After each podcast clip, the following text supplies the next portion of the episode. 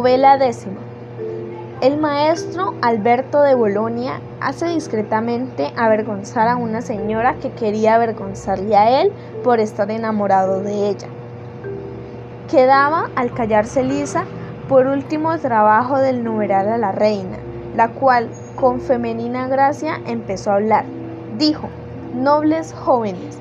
como los en claras noches son las estrellas, adorno el cielo y la primavera las flores de los verdes prados. Así lo son las frases ingeniosas de las loables costumbres y las conversaciones placenteras, las cuales, porque son breves, convienen mucho más a las mujeres que a los hombres.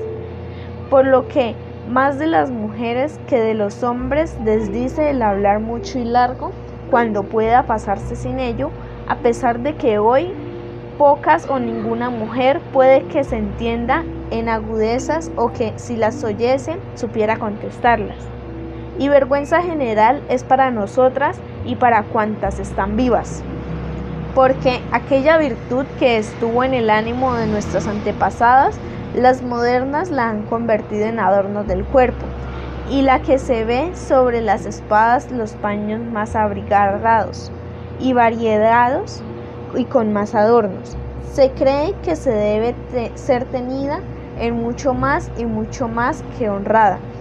y no pensando en sí en lugar de sobre las espadas. Sobre los lomos los llevase, un asno llevaría más que alguna de ellas, y no por ello habría de honrarle más que un asno. Me avergüenza decirlo porque no puedo nada más decir que las demás contra mí no digan. Esas tan aderezcas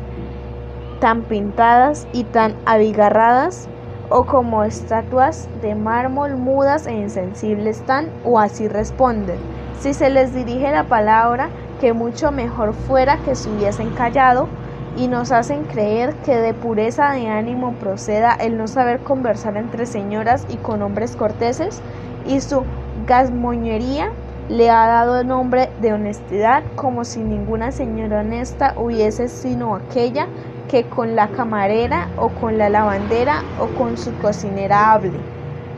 Porque si la naturaleza lo hubiese querido como ellas quieren hacerlo creer, de otra manera les hubiese limitado la charla. La verdad es que, como en las demás cosas, en esta hay que mirar el tiempo y el modo y con quien se habla, porque a veces sucede que creyendo alguna mujer o algún hombre con alguna frasécula, aguda hace sonrojar a otro, no habiendo bien metido sus fuerzas con la que quien sea. Aquel rubor sobre otro ha querido arrojar contra sí mismo, lo ha servido volverse. Por lo cual, para que sepáis guardaros y para que no se os pueda aplicar a vosotros aquel proverbio que comúnmente se dice por todas partes, de que las mujeres en todo cogen lo peor siempre. Esta última novela de las de hoy que me toca decir, quiero que os adiestre para que así como en la nobleza de ánimo estáis separada de las demás, así también por la excelencia de las maneras separadas de las demás os mostréis. No han pasado todavía muchos años desde que en Bolonia hubo un grandísimo médico y de clara fama en todo el mundo, y tal vez vive todavía, cuyo nombre fue Maestro Alberto el cual, siendo ya viejo de cerca de 70 años, tanta fue la nobleza de su espíritu que, habiéndosele ya del cuerpo partido casi todo el calor natural, no se rehusó a recibir las amorosas llamas, habiendo visto en una fiesta a una bellísima señora viuda llamada, según dicen algunos, doña Macherida de los Gisoleri, agradándole sobremanera no de otro modo que un jovencillo la recibió en su maduro pecho, hasta tal punto que no le parecía bien descansar de noche si el día anterior no hubiese visto el hermoso y delicado rostro de la bella señora. Y por ello empezó a frecuentar,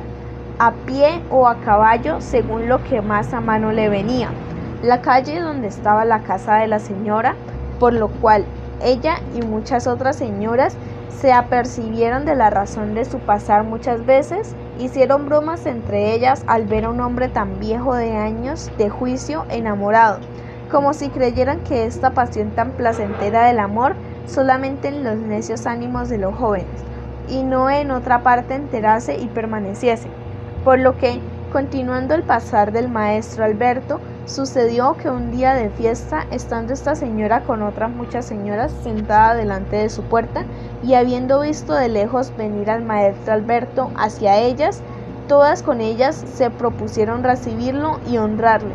y luego gastarle bromas por este su enamoramiento, y así lo hicieron. Por lo que, levantándose todas e invitando él, le condujeron a un fresco patio donde mandaron traer finísimos vinos y dulces, y al final, con palabras ingeniosas y cortesas, le preguntaron cómo podía ser aquello que de estar él enamorado de esa señora, sabiendo que era amada de muchos hermosos, nobles y corteses jóvenes. El maestro, siguiéndose gentilmente embromado, puso alegre gesto y respondió, Señora, que yo ame no debe maravillar a ningún sabio, especialmente a vos porque os merecéis.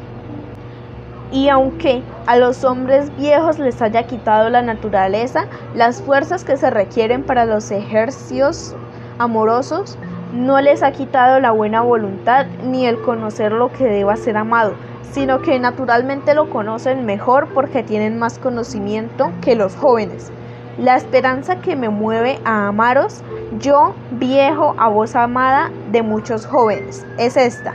Muchas veces he estado en sitios donde he visto a las mujeres merendando y comiendo altramuces y puerros, y aunque en los puerros nada es bueno, es menos malo y más agradable a la boca a la cabeza, pero vosotras, generalmente guiadas por el equivocado gusto, os quedáis con la cabeza en la mano y os cometéis las hojas que no solo no valen nada, sino que son de mal sabor. Y yo que sé, señora, si al seguir los amantes no hacéis lo mismo, y si lo hacéis, yo sería el que sería elegido por vos, y los otros despedidos. La noble señora, juntamente con las otras, avergonzándose un tanto, dijo, Maestro, hastás bien y cortésmente, nos habéis arrepentido de nuestra presuntuosa empresa, con todo vuestro amor me es caro, como de hombre sabio y de pro debe serlo, y por ello salvaguardarlo mi honestidad, como a cosa vuestra mandadme todos vuestros gustos con confianza. El maestro, levantándose con sus compañeros, agradeció a la señora y despidiéndose de ella riendo y con fiesta, se fue. Y así la señora, no mirando de quien se chanceaba, creyendo vencer, fue vencida. De los otros, que vosotras, si oís prudentes, óptimamente os guardaréis. Ya estaba el sol inclinado hacia el ocaso y disminuyó el gran parte del calor cuando las narraciones de las jóvenes y los jóvenes llegaron a su fin, por lo cual su reina placenteramente dijo, Ahora ya, queridas compañeras, nada queda a mi gobierno durante la presente jornada, sino daros una buena reina, nueva reina, que en la venidera, según su juicio, su vida y la nuestra, disponga para una honesta recreación, mientras el día dure de aquí hasta la noche porque quien no se toma algún tiempo por delante no parece que bien pueda prepararse para el porvenir, y para que por aquello que la nueva reina delibere que sea oportuno para mañana pueda disponerse. A esta hora me parece que deben empezar las jornadas siguientes. Y por ello, en aquel reverencia, por quien todas las cosas viven y es nuestro consuelo, en esta es seguida la jornada Filomena, joven discretísima y como reina guiará nuestro reino. Dicho esto, poniéndose en pie y quitándose la guirnalda del laurel, con reverencia a ella se la puso. Y ella primero y después de todas las demás, y semejantemente los jóvenes la saludaron como a reina, y a su señorío con complacencia se sometieron. Filomena, un tanto sonrojada de vergüenza, viéndose coronada en aquel reino y acordándose de las palabras poco antes dichas por Pampinea, para no parecer gasmoña, recobrada la osadía, primeramente confirmó los cargos dados por Pampinea y dispuso lo que para la mañana siguiente y para la futura cena debía hacerse, y quedándose aquí donde estaban empezó a hablar así. Carísimas compañeras, aunque Pampinea, por su cortesía más que por mi virtud, me haya hecho reina de todos vosotros, no me siento yo dispuesta a seguir solamente mi juicio sobre la forma de nuestro vivir, sino el vuestro junto con el mío, y para que lo que a mí me parece hacer sepáis y por consiguiente añadir y disminuir podáis a vuestro gusto. Con pocas palabras entiendo mostrároslo. Si hoy he reparado bien de modo seguirlos por Pampinea, me parece que ha sido todos igualmente loables y deleitosos, y por ello hasta que, o por demasiada repetición o por alguna otra razón, no nos causen tedio. No pienso cambiarlos, Habiendo ya, pues, comenzado las órdenes de lo que hayamos de hacer, levantándonos de aquí nos iremos a pasear un rato y cuando el sol esté poniéndose cenaremos con la fresca y luego de algunas cancioncillas y otros entretenimientos, bien será que nos vayamos a dormir. Mañana, levantándonos con la fresca y semejante, iremos a solazarnos a alguna parte como a cada uno se le sea de más agrado hacer. Y como hoy hemos hecho, al igual a la hora de vía, volveremos a comer, bailaremos y cuando nos levantésemos de la siesta, aquí donde hoy hemos estado, volveremos a novelar, en lo que me parece haber grandísimo placer y utilidad a un tiempo, y lo que en lo Pampinea no ha podido hacer por haber sido ya tarde elegida para el gobierno. Quiero comenzar a hacerlo, es decir, restringir dentro de algunos límites aquello sobre lo cual debamos novelar y decíroslo anticipadamente para que cada uno tenga tiempo de poder pensar en alguna buena historia sobre el asunto propuesto para poderla contar, el cual, si os place, sea esta vez que, puesto desde el principio del mundo, los hombres han sido empujados por la fortuna de casos diversos, y lo serán hasta el fin todos debemos contar algo sobre ello, sobre alguien que, perseguido por diversas contrariedades, haya llegado con toda esperanza a un buen fin. Las mujeres y los hombres, todos por igual, alabaron esta orden y aprobaron que siguiese. Solamente Dioneo, todos los otros habiendo callado, ya dijo, Señora mía, como todos estos han dicho, también digo yo que es sumamente placentera y encomiable la orden que por vos dada. Pero como gracia especial os pido un don, que quiero que sea confirmado mientras nuestra compañía dure y esté, que yo no sea obligado por esta ley a tener que contar una historia según su asunto propuesto, si no quiero, sino que alguno que más me os guste contarlo y para que nadie piense que quiero esta gracia como hombre que no tenga a mano historias, desde que ahora me contentaré con ser el último que la cuente. La reina, que lo conocía como hombre divertido y festivo, comprendió justamente que no lo pedía sino por poder a la compañía alegrar con alguna historia divertida. Si estuviese encantado con tanta narración y con consentimiento, de los demás alegremente le concedió la gracia y levantándose todos hacia un arroyo de agua clarísima que de un montecillo descendía un valle sombreado de muchos árboles y entre piedras lisas y verdes hierbecillas. Con despacio paso fueron. Allí descalzos, metiendo los brazos desnudos en el agua, empezaron a divertirse entre ellos de varias maneras y al acercarse la hora de la cena volvieron hacia la villa y cenaron con gusto. Después de la cena, hechos traer los instrumentos, mandó la reina que se iniciase una danza y conduciendo a la laureta que Emilia cantase una canción acompañada por el laúl de Dioneo. Por cuya orden Laureta prestamente comenzó una danza y la dirigió cantando Emilia amorosamente la siguiente canción.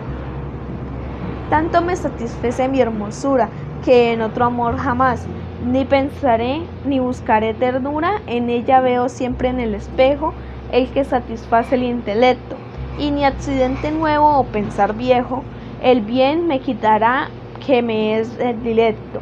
pues ¿qué otro amable objeto podré mirar jamás que dé a mi corazón nueva ternura? No se escapa este bien de cuando deseo por sentir un consuelo contemplarlo, pues mi placer secunda y mi recreo de tan suave manera expresarlo. No podría ni podría experimentarlo, ningún mortal jamás que no hubiese abrazado tal ternura. Y yo que cada instante más me enciendo, cuando más es el fijo la mirada. Toda me doy a él, toda me ofrendo, gustando yo de su proeza amada. Y tanto gozo espero mi llegada junto a él que jamás ha sentido aquí nadie tal ternura. Terminando esta balada que todos habían coreado alegremente, aunque a muchos les hiciese cavilar su letra, luego de algunas carotas, habiendo pasado ya una partecilla de la breve noche, plugó a la reina dar fin la primera jornada. Mandando encender las antorchas, ordenó que todos se fuesen a descansar hasta la mañana siguiente, por lo que cada uno volviéndose su cámara así lo hizo.